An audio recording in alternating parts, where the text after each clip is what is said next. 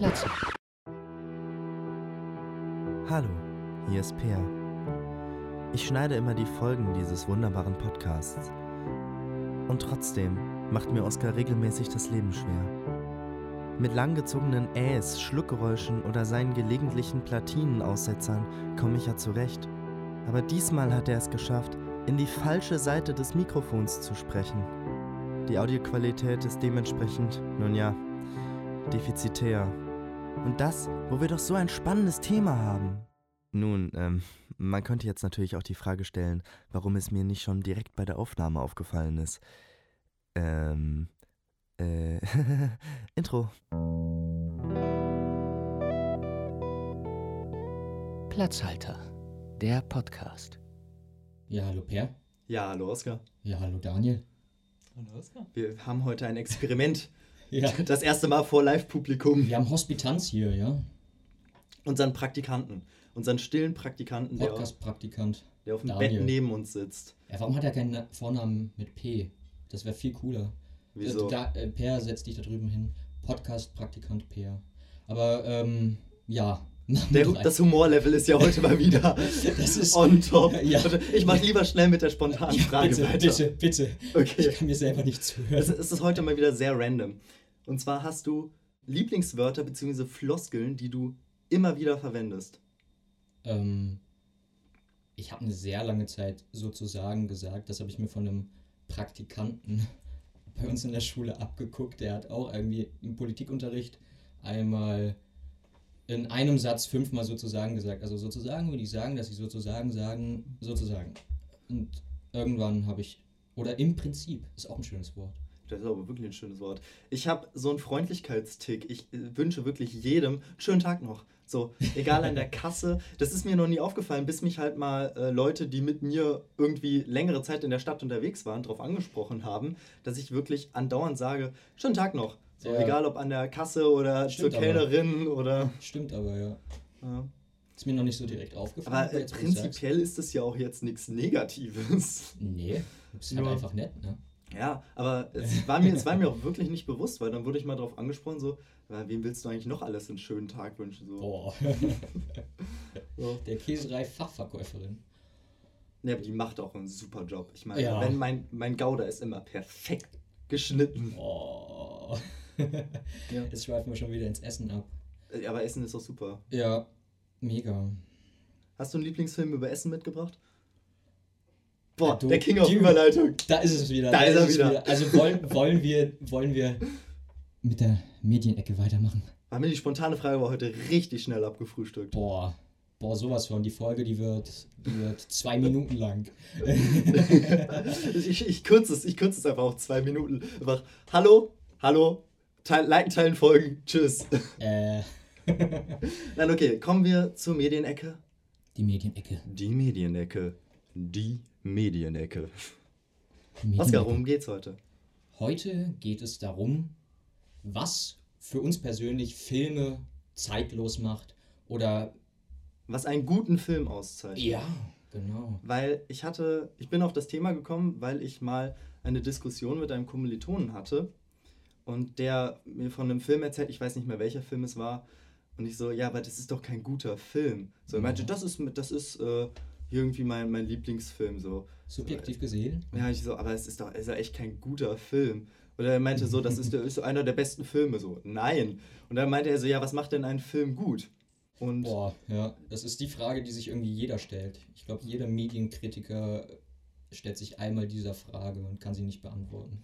Und dafür, um, um das zu, zu erörtern, hast du dir ein wunderbares Spiel ausgedacht. Ein Spiel, ja. Ein, ein Spielchen. Wir kopieren quasi Spiel hier? Erfolgspodcasts, wie jetzt zum Beispiel äh, Fest und Flauschig mit den großen fünf. Ich glaube auch Tinseltown macht immer Ranking mit fünf Filmen. Oder Fünf so. ist aber auch einfach so eine runde Zahl, ne?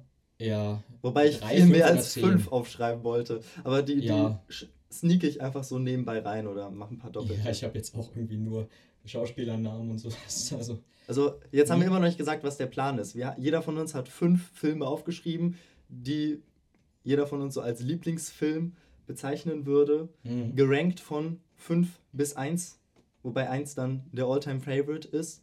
Wollen wir das so machen? Ja, machen Dachte wir. ich zumindest. So habe ich es zumindest Ja, gemacht. das Ranking ist mir auch sehr, äh, sehr schwer gefallen, aber wir machen es mal. Dann, dann fang doch einfach mal an. Was steht bei dir auf 5? Bei mir auf 5 steht, das Schicksal ist ein mieser Verräter. Ich glaube, irgendwas mit Star Ist da. Äh, äh, on the Sky oder sowas. ja, keine Ahnung. Ne? Genau. Ich wollte gerade sagen, Star is Born, aber das ist was ganz anderes. Ja, der Film ist nicht im Ranking mit drin, aber das ist ein anderes Thema. Ähm, ja, ich, also, wenn, wenn man mich vor zwei, drei Jahren gefragt hat, welcher Film mein Lieblingsfilm war, habe ich das immer damit beantwortet, welcher Film hat bei mir die Tränendrüse gedrückt. Und äh, das war meistens dann irgendwie beim Leben meiner Schwester. Beim Leben der anderen ist auch gut. Das Schicksal ist ein mieser Verräter. Also wirklich, wo ich, wenn ich Rotz und Wasser heule, dann habe ich meistens diese Filme genannt. Aber das ist auch schon ein interessanter Punkt, so von wegen, dass ein Film für einen persönlich schon mal gut ist, wenn er die Emotionen wecken kann. Genau. Aber vor allem halt irgendwie so positive Emotionen, wie jetzt äh, natürlich Freude, so wie man eine gute Komödie, lacht man sich halt kaputt. Das kann aber halt auch irgendwie Trauer will ich nicht sagen, aber Deswegen Ja. funktionieren Horrorfilme meistens auch ziemlich gut. Also zumindest bei den Leuten, die es schauen. Ähm, ja, aber ich meine, zum Beispiel, es gibt ja auch Filme, die einen richtig wütend machen. So, das sind ja dann irgendwie keine, äh, keine Lieblingsfilme, aber äh, auch Trauer ist in dem Fall irgendwie eine so Rührung. Das ist das Wort. Das ist dann Rührung. schon eher eine positive Emotion. ja, Rührung ist positiver als Trauer. Ist tatsächlich Mhm. so, ja. Ich muss sagen, ich weine sehr wenig bei Filmen. Also das ähm, Ja, ich auch. kommt, kommt ehrlich gesagt, ich kann mich nicht erinnern, wann ich mal bei einem Film tatsächlich Tränen in den Augen hatte. Manchmal, manchmal will ich dann am Ende eines Films weinen, weil es halt irgendwie vorgibt. Und jeder, jeder um mich rum würde weinen. Aber Ähm, weinst, aber- du, weinst du auch, wenn ein Film wirklich schön ist? Es gibt ja auch so, so rundum schöne Filme. Ja, also es muss, es muss, es muss ja halt treffen, ne? Es Mhm. Gefühle treffen. Kleiner Tipp am Rande, E-Mail für dich, steht nicht auf meiner Liste, aber ist mir gerade noch eingefallen. Das ist ein Film, den kann ich immer wieder gucken, einfach weil er so perfekt schön ist. Es Ja. gibt einfach keine Kante an diesem Film. Selbst, Mhm. selbst in den dramatischen Szenen ist dieser Film einfach nur schön. Ja, da fällt mir tatsächlich ein Film auch ein, der nicht auf die Liste ist, aber der nicht, nicht rundum einfach nur schön ist, sondern ja, er ist nicht auf meiner Liste und aber Dann sag doch geht's. einfach, was es ist. ähm, es ist. Es ist Sweeney Todd. Er ist, ich finde ihn nicht toll, weil er rundum schön ist, einfach weil er so morbide ist. Sagt mir halt leider gar nichts. Ähm, ist eine Musical-Verfilmung von Tim Burton.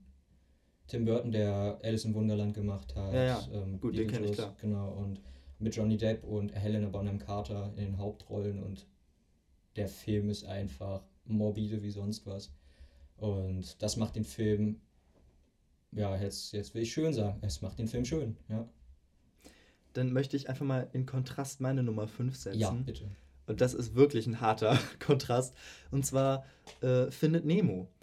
Oh. Und ja. zwar äh, einerseits, weil äh, ich wollte einen. Pixar-Film auf Ja. der Liste haben, weil ich finde, Pixar macht, wenn Pixar was raushaut, dann sind es meistens tatsächlich sehr, sehr gute Filme. Ja. Und zwar einfach handwerklich, gut Ja. gemacht. Die Animationen sind, sind top. Und die Stories sind halt auch einfach in sich komplett schlüssig. Mhm, das ist richtig. Es ist, äh, die, sind, die sind einfach rund und ich finde, das macht einen guten Film aus, wenn ähm, einfach jedes Handlungselement einen Sinn hat. Ja, ich habe ich hab jetzt das letzte Mal vor kurzem auch einen Pixar-Film wieder mal gesehen. Ähm, Coco. Das ist die Geschichte mit dem, ähm, mit diesem mexikanischen Totenfest. Und ähm, die Story macht einfach von, die ergibt von Anfang an Sinn. Also die, die so ganz kleine, so ganz kleine Hints, die reingeworfen werden. Erstmal als Ja. diese auch nicht erkannt werden, ähm, ergeben am Ende im Großen und Ganzen im Plot, dann im Plot-Twist tatsächlich so einen Sinn. Genau, ich habe mir dazu nämlich auch noch ein Beispiel aufgeschrieben. Und zwar äh, die Zurück in die Zukunft-Trilogie. Ja, Das ist nämlich auch so ein Film, der storymäßig einfach komplett rund und perfekt ist, was einfach daran liegt, dass anders als viele andere Trilogien alle drei Filme ähm, an einem Stück geschrieben wurden. Also, ja, was halt- Unmittelbar, in einem, fast unmittelbar in einem Stück auch gedreht Mhm. wurden. Es Zwei war, und drei wurden ein bisschen später veröffentlicht. Mhm. Ja. Es war halt einfach alles von vornherein angedacht. Zumindest der erste Film ist halt komplett durchgeplant. Genau das, was du auch erzählt hast. Da sind Details am Anfang, die erst am Ende wirklich wichtig werden. Mhm. Und sowas macht halt, finde ich, gutes, äh, gutes Writing aus. Weil Ja. man hat viele Filme, wo ich jetzt zum Beispiel sagen würde, das ist kein guter Film, wenn Handlung einerseits erzwungen wirkt, wenn, ja, man das, das, ist richtig, das ist richtig. wenn man das Gefühl hat, das passiert jetzt einfach nur um des, äh, der Handlungswegen. So, Also um Mhm. des Twists. So, einfach weil man jetzt irgendeinen Konflikt braucht. Ja. Obwohl ein Konflikt gar nicht etabliert ist. Ja, das ist richtig, ja. Stimmt. Aber noch ein anderer Aspekt, der für mich Findet Nemo zu einem meiner Lieblingsfilme macht, Mhm. ist, dass er einfach meine Kindheit geprägt hat. Das kann- ist richtig. Ich kann mich erinnern, es war einer der Filme, den ich so zuerst bewusst gesehen habe und auch mehrfach bewusst gesehen habe Mhm. und deshalb auch immer noch gerne gucke, auch wenn der jetzt schon verdammt alt ist. Stimmt, ne? Also da merkt man schon, dass man alt wird. Mit Verdammt, wir, werden- 21, nein. wir werden alt. Oh mein Gott, wie lange hast du noch? Äh, ich weiß es nicht. Was sagt meine App? Ich, Komm, Ahnung. schnell, sag lieber deine Nummer 4. Ja, Nummer 4. Das ist schwierig. Jetzt, jetzt fängt es schon damit an, es überhaupt zu ranken. Äh, weil die alle, die Filme, die wirklich bei mir in der, in der Top 5 sind, sind alle ziemlich gut. Und deswegen, also ich, eine Top 10 wäre tatsächlich, glaube ich, angenehmer gewesen. Aber ähm, Das hätten wir niemals in einer halben Stunde durchgekriegt. nee. Aber ich würde Hook nehmen mit Dustin Hoffman und Robin Williams. Ich würde im Allgemeinen überhaupt Robin Williams mit in dieses Ranking reinnehmen, egal welcher Film es jetzt ist. Ich habe vor kurzem wieder Mrs. Doubtfire gesehen. Es ist, also ich finde, egal was der Film macht, handlungsmäßig und sowas und was die ganzen anderen Schauspieler machen, Robin Williams haut das Ganze immer raus. Also ich finde, der trifft, da haben wir es wieder, der trifft die Gefühle. Der ist einfach in jedem Film sympathisch. Das heißt, für dich kann ein Film auch einfach gut sein, wenn äh, die Hauptdarsteller stimmen oder ein Hauptdarsteller stimmt. Genau, also ich, wenn er den Film trägt, ja. Aber ich finde, Robin ein- Williams trägt Filme. Aber ich finde, ein einfach. Schauspieler ist auch immer nur so gut wie das Skript. Für mich steht da tatsächlich an erster Linie Okay. Die, die Handlung. Die Handlung, ja, ja. Und dann, es, es addiert sich natürlich. Ich meine, der perfekte Film hat natürlich eine komplett runde Geschichte. Mhm. Ich meine, dass es den perfekten Film nicht gibt, ist klar, weil es, du findest immer, hast immer Themen, die Leute nicht ansprechen. Ja, So. ist richtig. Aber der, der komplett runde Film ähm, hat halt auch dann die perfekten Schauspieler sozusagen für diese Rollen, ist Mhm. dann auch noch handwerklich super und am besten noch irgendwie ein Kunstwerk. Es ist Kleiner Hint, da die- kommen wir die, noch zu. äh, Die, die Handlung, ja, genau, aber die Handlung, ja, stimmt, die Handlung trägt viel dazu bei, aber bei Mrs. Doubtfire zum Beispiel musste ich, muss ich zugeben, dass egal was für ein großes Arschloch Robin Williams in dem Moment war, in dem Film, wie sehr er Pierce Brosnan, Pierce Brosnans Rolle so geärgert hat, ich hab's verstanden und ich mochte Pierce Brosnans Rolle in diesem Film einfach überhaupt nicht. Es, es ist halt irgendwie dieses, ne, also wenn ein Schauspieler die Rolle sympathisch rüberbringt, sie kann noch so ein großes Arschloch sein. Wobei gute Schauspieler tatsächlich aus einem mittelmäßigen Skript auch noch viel rausholen können. Ja, Weil man trotzdem irgendwie noch Spaß daran haben kann. stimmt. Ich meine, es gibt ja auch viele Filme mit, sag ich mal, mehr zweckmäßigen Skripten, ja, Mhm. die trotzdem durch sympathische Schauspieler oder einfach äh, Fan-Favorites so Ja. einfach, einfach gut sind. Ja. meine, je, jeder zweite Sommerblockbuster. So. Ja, also es, ist, es gibt sehr viele Filme, bei denen einfach der Cast den Film trägt. Ich, die Expendables, die äh, Teil 1 bis 3, sind einfach auch nur gut, weil so viele Actionhelden zusammengeworfen werden. Natürlich, ich Ich, meine, ich die, feiere das voll, wenn halt Sylvester Stallone und Schwarzenegger sich gegenüberstehen. Vor allem, da, wenn man halt im Deutschen dann dieselbe Synchronstimme hat und der Typ redet mit sich selbst. Das ist, es ist ich finde es, es macht einfach Spaß, so vielen bekannten Gesichtern zuzugucken. Das- Ich mag auch Oceans 11, weil halt so viele bekannte Absolut. Schauspieler zusammengeworfen aber werden. nur Ocean's 11. Wobei Ocean's 13 ist eigentlich auch ganz, ganz okay. Dazu muss ich sagen, ich erinnere mich gar nicht mehr an die anderen Filme. Da sind sie wahrscheinlich auch einfach nicht gut gewesen, oder? Ja, ich weiß es nicht, die gehen auch ziemlich unter, aber man muss eigentlich auch nur den ersten gesehen haben. Mhm. Ja, Ähm, äh, ich habe es gerade schon angesprochen, Kunstfilme. Ich finde, das ist ge- gerade für uns Filmwissenschaftler ja. Oh. oder Mhm. so Semi-Filmwissenschaftler ja. ja. Mhm. Auch, ähm, ja genau, jetzt äh, bitte die, die Kaffeetasse äh, auch mit dem kleinen Finger abgespreizt. Ja, äh, mein halten. Finger ist schon die ganze Zeit abgespreizt, ja. Äh, nee, also ich meine Kunstfilme, ähm, die sich halt eher über, über ihr Aussehen, sag ich mal, ihre Machart definieren und Ja. einen dann auch ziemlich staunend zurücklassen, wo der, nicht zwingend die Unterhaltung im Vordergrund steht, sondern es gibt einfach so Filme, die sind wie abstrakte Gemälde. Ja, Da sitzt also man- einfach die Art, Genau. den Das- Film gemacht zu haben. da sitzt man da, davor und auch danach und denkt sich so, what? Und da habe ich auf meiner Nummer 4 gleich zwei Filme, weil ich mich nicht einigen konnte. Äh, normal. und zwar habe ich äh, 2001 Odyssee im Weltraum Oh, von Stanley Kubrick. Kubrick, ja. Ich musste irgendeinen Kubrick- Kubrick-Film drauf äh, Typ, nehmen. Einfach, weil ich meine, jeden Film von ihm könnte man nennen und es ist immer ein Kunstwerk und man kann Shining sich ist darüber super, streiten, ja. ob es jetzt, ob es jetzt sinnvolle Kunst ist, aber man merkt einfach diesen Film an, dass alles irgendwie durchdacht ist, auch wenn man es erst beim fünften Mal gucken irgendwie checkt. Ja, der Typ, der die Mondlandung für Hollywood inszeniert hat. Natürlich, Oder- äh, oder ist ein Fakt. Ja, Weiß ist, man. Ist einfach. Eben. Genau. Ja, einfach weil ja, weil er die Erfahrung aus 2001 hatte, Ja. wie man Raumfähren inszeniert. Genau. Beim nächsten Mal dann Platzhalter der Verschwörungspodcast. da war eine interessante Folge. Tatsächlich, ja.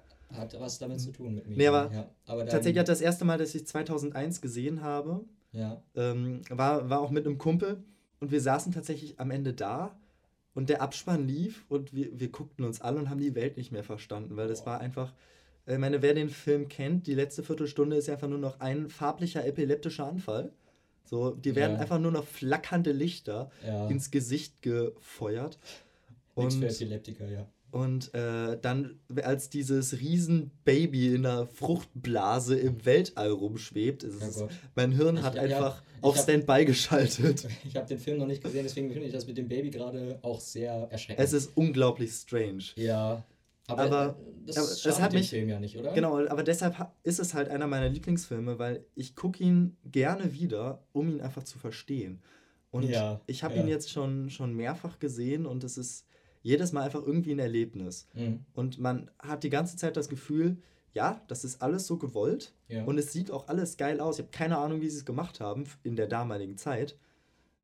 Wenn so ein Film zum, zum Denken anregt und einen Ja. auch einfach staunend zurücklässt. Ich finde, das macht einen Film auch gut. ja, welcher Film war denn noch ein Kunstwerk? Ja, genau. Äh, da habe ich noch Spiel mir das Lied vom Tod oder im Original Once Upon a Time in the West Ja, von Sergio Leone. eine, ein kleiner, eine kleine Referenz von Tarantino dann später mit seinem Film. Naja, halt Western im Ja, Allgemeinen. Aber ich finde, für mich Hollywood. ist es, für mich Ja. ist es der Western schlechthin. Ja, für viele. Ähm, einfach weil ich als Musikfan und auch durchaus äh, Opern schätzender Mensch äh, es einfach genial finde, dass hier bei diesem Film die Musik vor, den, äh, vor dem Dreh komponiert wurde. Normalerweise ist es ja so, die Musik wird an die bestehenden Szenen stimmt, stimmt, angepasst. Gehört, und hier war es so, Enrico Morricone, ja. Mhm. der, ähm, was, ja. der Komponist, hat halt nur die Charakterisierungen der Figur, beziehungsweise hat das Skript gelesen ja. und hat dann zu den Figuren Themen gemacht, so wie Wagner, quasi Leitthemen. mhm. Und allein dieses de, de, de, de, ist einfach so geil. Es ist markant, ja, das kennt Ja. jeder. Und der, der Film ist unglaublich zäh und es ist wahrscheinlich, es ist kein unterhaltsamer Film. Ja. Es ist objektiv wirklich kein unterhaltsamer Film. Weil er, ich glaube, drei Stunden lang oder so. Man braucht ordentlich Sitzfleisch und es ist unglaublich deprimierend, weil es ist halt wirklich ein Drama. So, alle sterben. Das ist Mhm. jetzt auch kein Spoiler. Es ist von vornherein klar, es werden alle abgeknallt. Aber Ja, gerade auch für späteren Generationen, jetzt gerade Mhm. für unsere Generation ist es halt auch schwierig, drei Stunden einfach mal zu folgen. Aber wenn man sich, wenn man sich wirklich einfach mal hinsetzt und das Ja. auf sich wirken lässt, ja, und es ist wirklich einfach ein Kunstwerk. Ich meine, allein schon die ersten zehn Minuten sind nur Schweigen. Es sind, die ersten zehn Minuten sind drei Männer, die an einem Bahnsteig sitzen und auf einen Zug warten. Boah, Und die einzigen Klänge sind die natürlichen Klänge drumherum. das ist ja wie- das, was ich hasse, auf den Zug warten. Ne? Ich weiß nicht, was du meinst, ich fahre Auto. ja, ich Bus. Deswegen- Schöner alter Diesel. Grüße an Greta. Boah. Nee, genau deswegen fahre ich Flixbus. Ne? Mhm. Ja. Ähm, Nee, aber das, das ist es halt für mich. Ähm, da kann ich tatsächlich auch Mangel an Handlung mhm. verzeihen, wenn der Film an sich ein Kunstwerk ist. So wie auch für, sag mal, Gemäldeliebhaber zehn Punkte auf einer Leinwand was darstellen können. So. Ja, oder wie ein modernes Theaterstück die Handlung aufbaut mit einem weiß, mit einer weißen Leinwand, aber nicht nur mit einer weißen Leinwand, mit weißer Farbe auf weißer Leinwand. Ja. Art. Ja, das ist Kunst, also darauf hängt sich dieses ganze Stück auf. Ähm, ja, hast du noch was zu sagen zu dem Lied des Todes? äh, erstmal nicht. Mach weiter mit deiner Nummer 3. Ja, dann kommen wir nämlich auch auf Kunst. Ähm, Nolan bezieht sich gerne mal auf Stanley, Stanley Kubrick. Und bei mir ist Inception auf meiner 3. Ich habe wirklich lange überlegt, er musste am Ende meiner Nummer 3 weichen, mhm. die wahrscheinlich gleich heiß diskutiert wird. ja. ähm. Nee, aber ähm, tatsächlich, also ich finde Nolan, ich musste mich auch entscheiden zwischen Interstellar und Inception, aber ich mag diese Idee des, der Traumkonstruktion sehr gerne, luzides Träumen und alles Mögliche. Aber wenn du, wenn du Nolan schon nennst, dann ja. muss hier an dieser Stelle auch The Dark Knight fallen. Also ja. Batman 2. Ja, gut, es ist, äh, ist ein. Ich finde persönlich, der wird sehr, sehr hoch gelobt. Es ist ein super guter Film, ne? aber dafür wird er einfach viel zu sehr in den Himmel gelobt. Ja, das ist halt das, was bei dir mit mit John, John Williams? Nein. Robin Williams. Robin Williams, sorry. Ja. John Williams ist der Komponist. Äh, ja, nee, wie bei dir mit Robin Williams ist halt hier einfach Heath Ledger als ja. Joker, der quasi den geworden. Maßstab für den Joker gesetzt hat. Die Rolle, die ihn kaputt gemacht hat auch. Ja, und genau, allein, vorher hat Jack Nicholson für ihn den Maßstab gesetzt. Wenn du musst es erstmal schaffen, einen Oscar posthum verliehen zu bekommen. Naja, ob ich das schaffen will.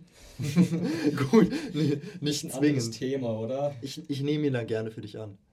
Hm, das ist lieb von dir. Ich, ich hoffe, ich werde jetzt nicht in den nächsten Jahren irgendwie umgebracht.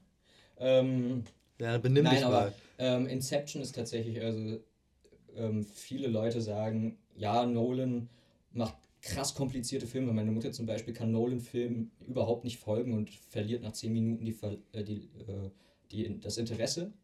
Und ein guter Freund von mir erzählt, ach, das ist überhaupt nicht kompliziert. Aber ich, ich finde gerade dadurch, dass ein Regisseur seine Filme irgendwie auch liebt, mhm. Nolan, Kubrick und viele, viele andere Regisseure sind solche Perfektionisten gewesen, weil sie einfach ihr Baby mochten. Und am Ende ist es halt auch ein Kunstwerk geworden, wie du gesagt hast. Mhm. Also. Ja, aber no Nolan schafft es tatsächlich auch, dass ich am Ende da sitze und erstmal eine Stunde lang überlegen muss, auch bei Dunkirk. Weil so, ich habe erstmal versucht, die ganzen Zeitlinien in dem Ding ja. zusammenzubringen. Dunkirk ist solide. Ich finde, es ist nicht der beste Film von Nolan, aber ich freue mich auf den nächsten. Aber die Flugszenen sehen geil aus. Ja, das ist mega. Absolut. Und vor allem Michael Caine hat, eine, hat einen kleinen Gastauftritt und es ist mhm. keinem aufgefallen, weil nur seine Stimme zu hören ist. In den Aber das ist auch, auch so ein Punkt, äh, der zumindest subjektiv Filme sehr gut macht, wenn man sagt, es sieht geil aus. Ja. Man kann es auch objektiv sagen, so wenn halt zum Beispiel CGI gut gelungen ist. Mhm. Ähm, oder halt auch ein Wenn's Film. Gut gelungen ist, ja. Ein Film wird ja auch dann zum Klassiker, wenn äh, die Technik dafür sorgt, dass die, an, äh, die angewandte Technik dafür sorgt, dass der Film gut altert. Ja, es gibt sehr viele Filme, da mhm. dachte ich mir so. Jetzt auch, ich habe mir zur Vorbereitung von S2 nochmal die alte S-Verfilmung angeschaut. Oder auch die alte Verfilmung von Friedhof der Kuscheltiere. So gut die Story ist, so gut Stephen King das auch schreibt, aber die Filme sind effektmäßig nicht gut gealtert. Hm. Ja, aber das, das macht es ja gerade aus. Wenn man einen Film von vor 30, 40 Jahren anguckt und mhm. sich denkt so, wow, das sieht geil aus, dann ist es halt auch irgendwo ein guter Film. Ja. So. Und Technik macht ja schon viel aus. Aber viele Klassiker werden ja auch erst zum Klassiker dadurch, dass sie eine neue Technik in den Filmmarkt eingebracht haben. Mhm. Ich habe mir hier mal drei Beispiele notiert. King of Überleitung an der Stelle. Äh, die sind jetzt auch außerhalb der Konkurrenz. Mhm. Da wäre zum Beispiel einmal Star Wars. Mhm. Das ja äh, die ist ja so berühmt, gut, einerseits wegen der Merchandise-Artikel, die damals verkauft wurden, sonst würde den Schmarrn auch, würden nicht so viele Leute feiern. Mhm. Ähm, aber es war vor allem halt die, äh, die Technik, die, die da Technik, angewendet genau. wurde, dass eben Raumschiffe nicht mehr irgendwie an Drähten durchs Bild geflogen wurde, sondern ja. dass hier Stop Motion auch mit digitalen Effekten ähm, und vielen Miniaturen und so mhm. verwendet wurden. Äh, dann haben wir halt später äh, Jurassic Park Ja. als einen Boah. der Filme, der immer noch geil aussieht und perfekt, Stimmt, unfassbar äh, gut. Ja. perfekt auch, das waren so die Anfänge des CGI tatsächlich. Perfekt, aber Mhm.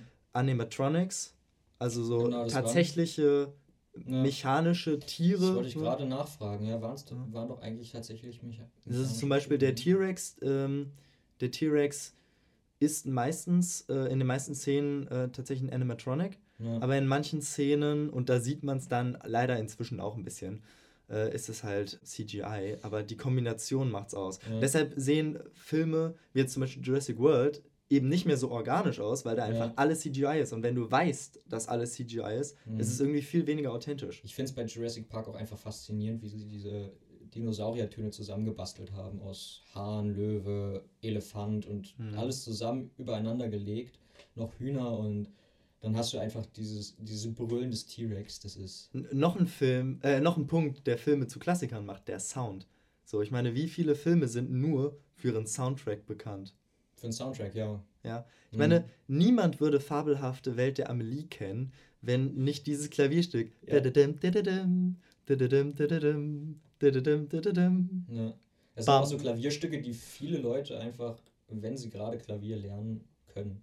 Ja, Ich gehör fang, nicht dazu, fangen wir nicht davon an, schlimme Chorgeschichten. Ja, Ich- ähm, Ich möchte jetzt noch zu meinem, meinem Punkt 3 kommen. mach das. Streitthema zwischen uns beiden schon immer gewesen. Ich bin, wir sind beide Tarantino-Fans. Ja, genau. Aber ich finde Pulp Fiction einfach geil. Das ist ein Film, Ja. den kann ich mir immer wieder reinziehen. Das ist auch ein Faktor, der, der finde Mhm. ich, einen Film gut macht, ist natürlich eher subjektiv, der eigene Geschmack. Hab, ich ich habe tatsächlich, also du, du hast gerade erzählt, dass man einen Film sich immer wieder anschauen kann. Ja. Und genau zu dem Punkt habe ich was.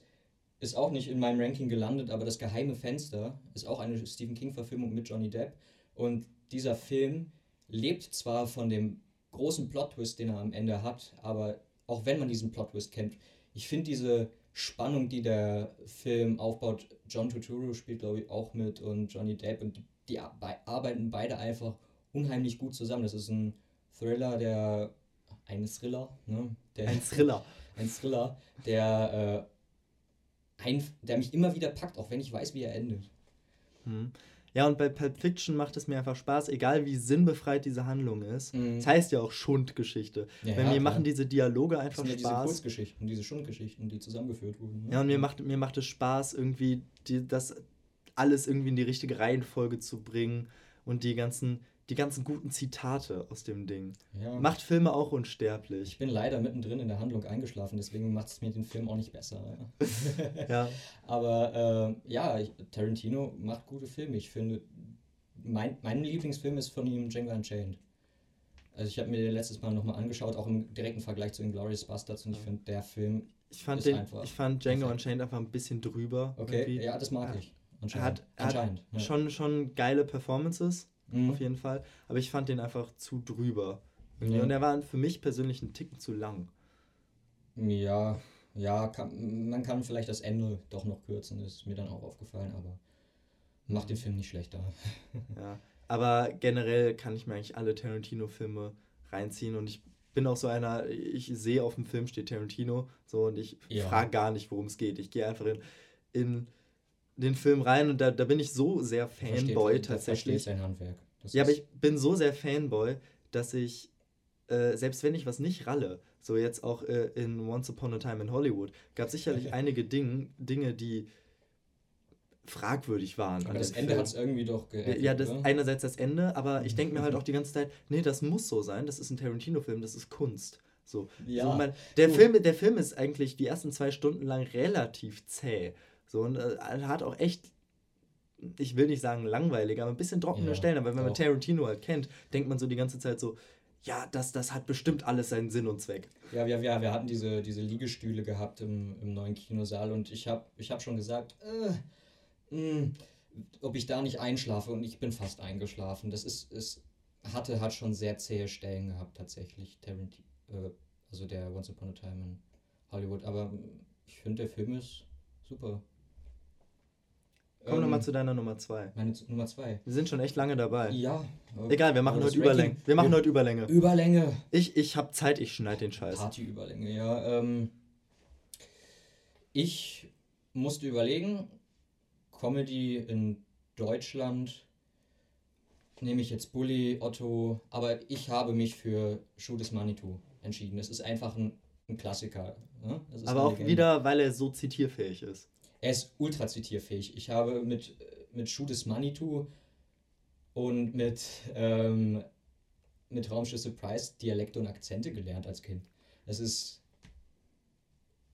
einfach, ich, ich finde, die sind Klassiker und Legenden. Ich, dazu muss man nicht viel sagen. Ich meine, wenn es ein Film schafft, dass man, egal in welcher Gruppe man steht, einfach nur sagen muss, weil ich so schön bin, so schlau sind, so schlank und rank. Und auf einmal die Hälfte der. der.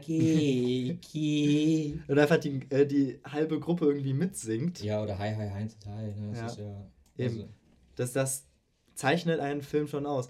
Auch wenn, wenn der Film natürlich seine Schwächen hat. Ich meine, das CGI bei äh, Traumschiff Surprise ist ma an manchen Stellen fragwürdig. So. ja, aber für die Zeit halt tatsächlich, glaube ich, auch gut, oder? Ja, aber siehst du, da ist es wieder eine gute Handlung und charismatische Schauspieler, die über sowas hinweg Ja. sehen können. Also einfach unfassbar. Deine zwei, bitte.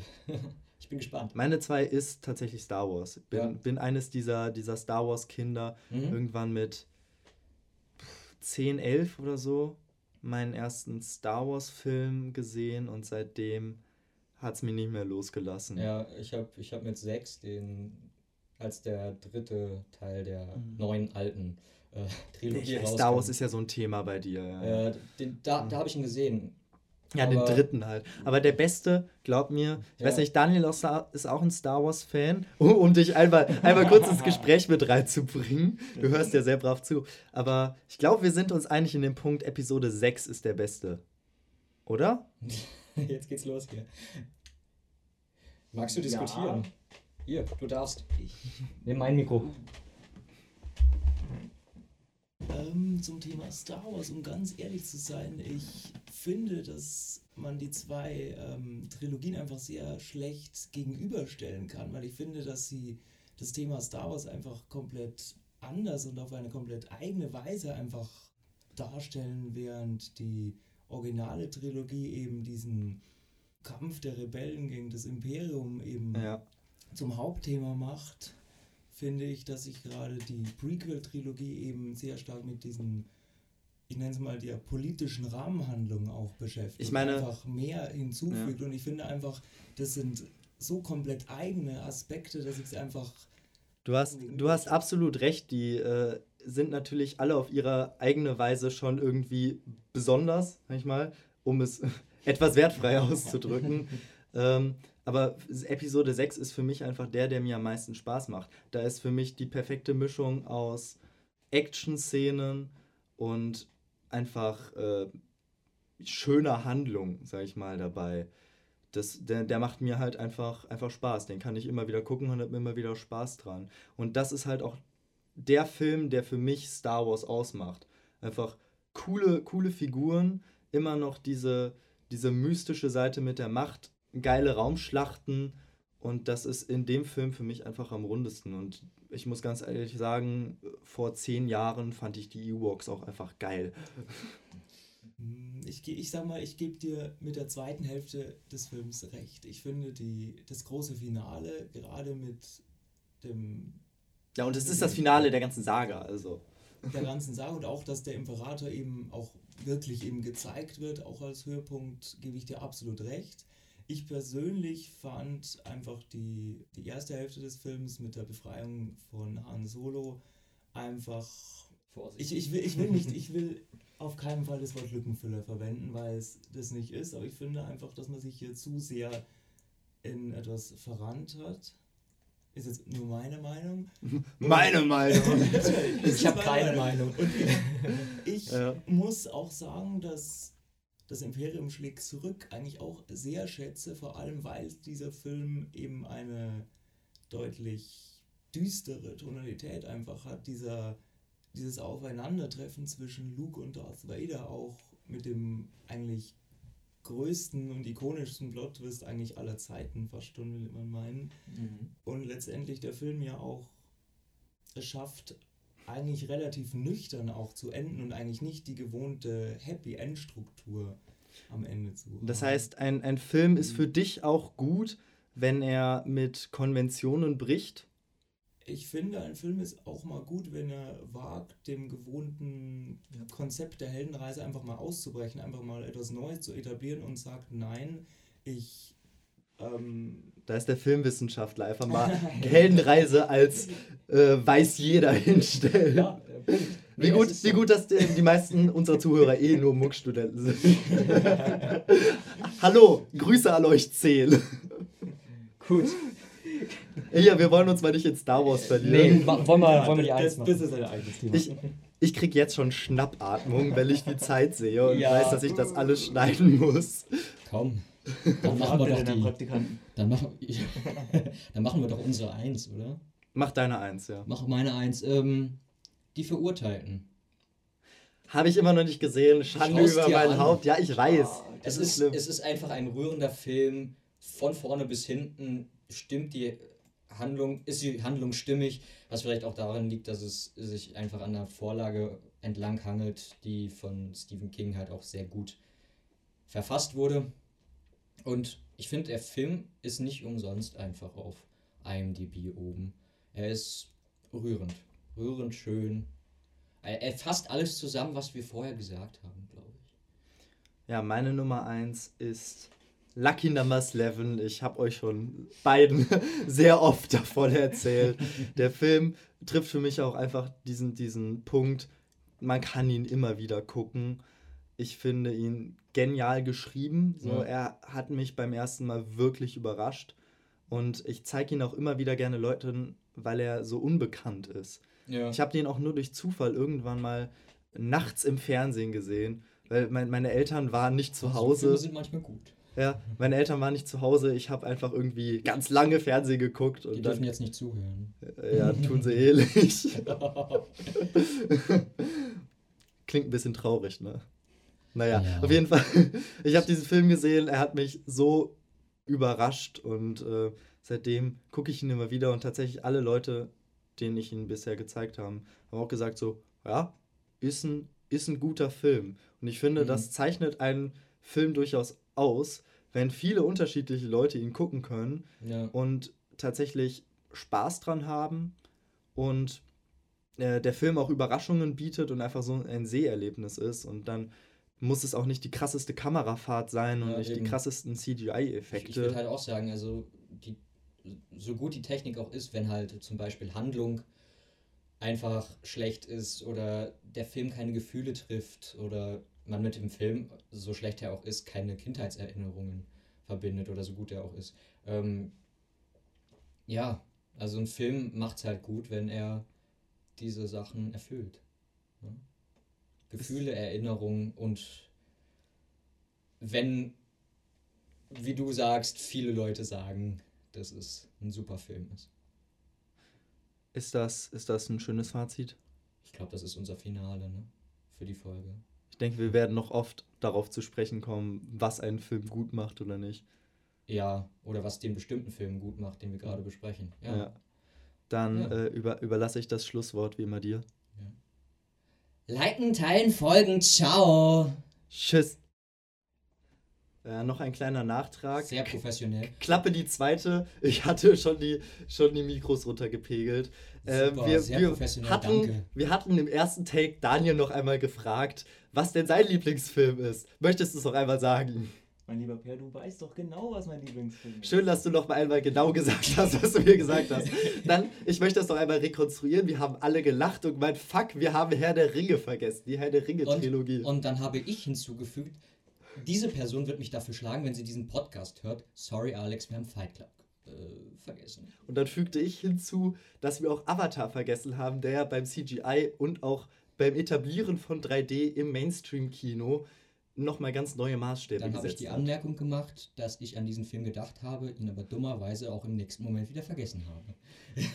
Und dann haben wir uns endgültig verabschiedet. In dem Nachtrag Sinne, ja. tschüss. Ciao.